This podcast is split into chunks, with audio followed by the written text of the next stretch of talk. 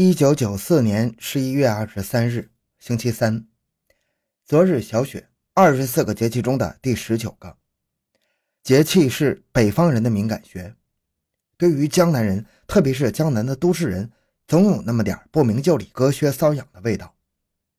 上海当日天气多云，风力三到四级，最高气温十五度，最低气温十度，的确与小雪无关。那天上海的太阳不怎么美丽，由于多云，也由于污染，但这并不影响韩国商人李相凤第一次踏上中国土地的喜悦心情。欢迎收听由小东播讲的《咬定青山不放松》，回到现场，寻找真相。小东讲故事系列专辑由喜马拉雅独家播出。上午十点半，他乘坐的班机正点到达了上海虹桥机场，在旅行社导游小姐的安排下，住进了市区西部的某四星级宾馆。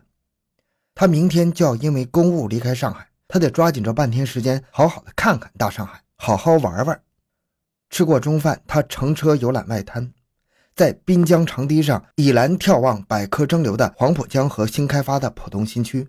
世界第三、亚洲第一、高四百六十八米的东方明珠电视塔让他兴奋，尼康相机频频留下了他的身影，还有那么多又好又便宜的商品可以给妻子女儿购买。可惜时间太短，不然可以走更多的地方，玩得更开心。听导游小姐说，城隍庙的小百货应有尽有，御园的玉佛蛮灵光的。等公务办完，回到上海再逛再拜吧。他兴犹未尽地与导游小姐分手，返回下榻宾馆。当车窗外涌进了一缕浓似一缕的黄昏时，他做梦也想不到，在到达上海的第六个小时会有灾难降临，他的生命会和车窗外的日头一起陨落。一个人在李向凤住宿的宾馆大堂等得不耐烦了。上午在虹桥机场，他从韩国班机熙攘的客流中一眼就盯牢了李向凤。看他的手提靠个箱，胸挂尼康相机，志满意得的样子，符合自己期待中的猎物。只可惜他身边一直有个讨厌的女人，一到登记房间，一到吃饭，饭后又一道外出，使他找不到下手的机会。放弃吧，舍不得。何况策划这么久，何况手头实在吃紧，何况让女朋友买单那滋味实在是难受。更何况腰里还有个硬硬的东西在壮着胆，耐着性子再等等。李向凤和那位导游小姐离开宾馆，他就坐在那里等候。除了上卫生间，他不错眼珠的盯着门口，心急火燎，口干舌燥，已经等了一个多小时了。大堂外暮色依旧，越发显得大堂里灯火璀璨。沙发上坐着那个人，右手捏着手套，敲打着左手，默默的从一数到一百，数到两百，又数到三百。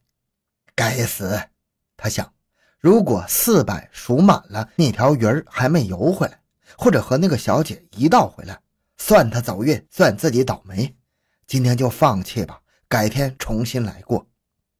忽然，他的目光在门口定格，鱼儿终于独自回来了。他叮嘱自己别着急，别太着急，把屁股抬离沙发，看那条鱼儿往哪游，回房间还是用晚餐。他看见这个鱼儿领取房间钥匙幺四零八，他默念着房间号码，生怕一时冲动忘记或者记错了。幺四零八，要死另发。直到鱼儿高大的身影被电梯门遮没，他才站起来，腿有点抖。他用力绷直，仍旧是轻微的抖动。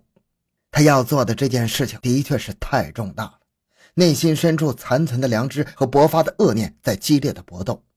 如果前者打败后者，收心收手，一切还来得及。孬种！他恶狠狠地咒骂自己。你不是特别要强，觉得自己与众不同吗？那么把这件与众不同的事情完成。此刻大堂的灯光已经读出他眼里的冷酷无情。他深呼吸，压抑住狂乱的心跳，慢慢的将两只手套戴在手上，食指在手套指缝间轻轻的下压下压，直到手套和手指紧紧的贴在一起。他握了握拳，既不妨碍做动作，又不会留下丝毫的痕迹。他按了没有同行者的电梯按钮，按照指令，电梯把他送往了十四层。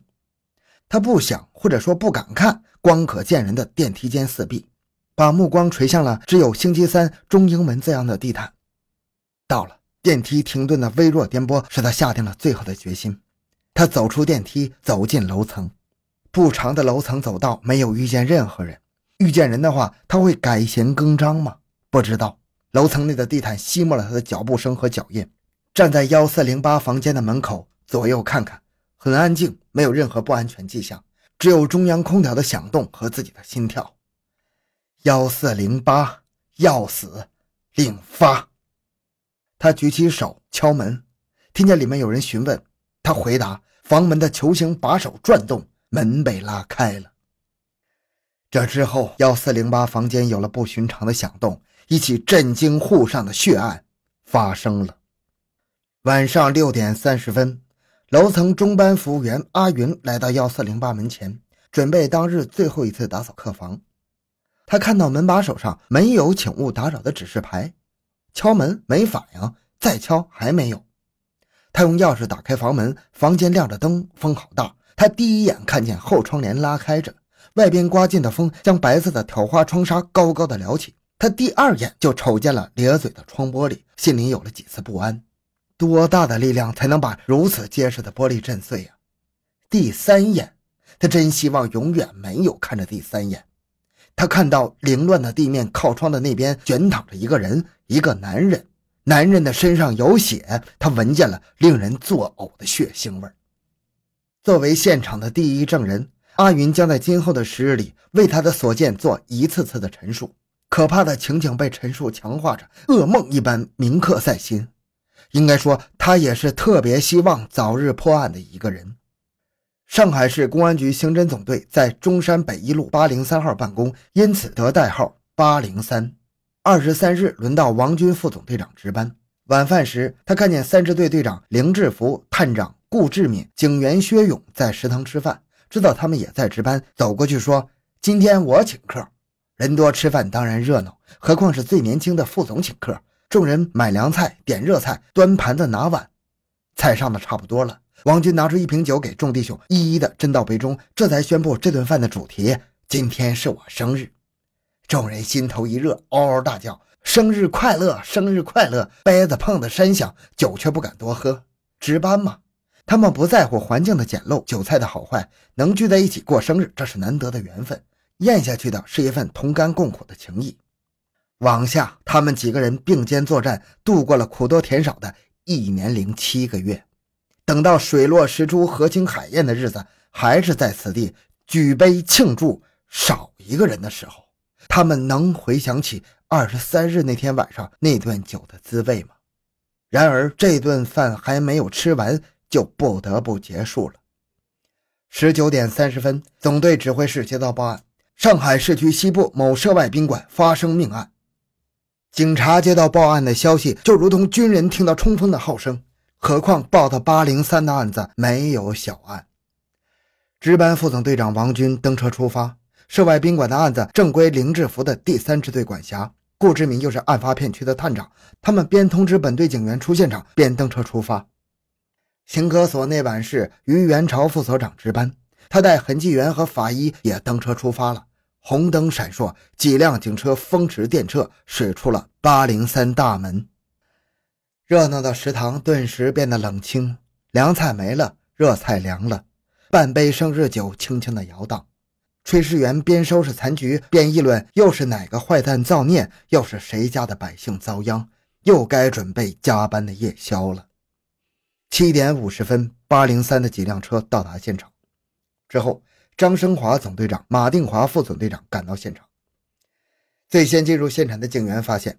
死者身前靠窗那边的地上有子弹和弹壳，心头一凛，出来向在场的领导汇报：是枪案。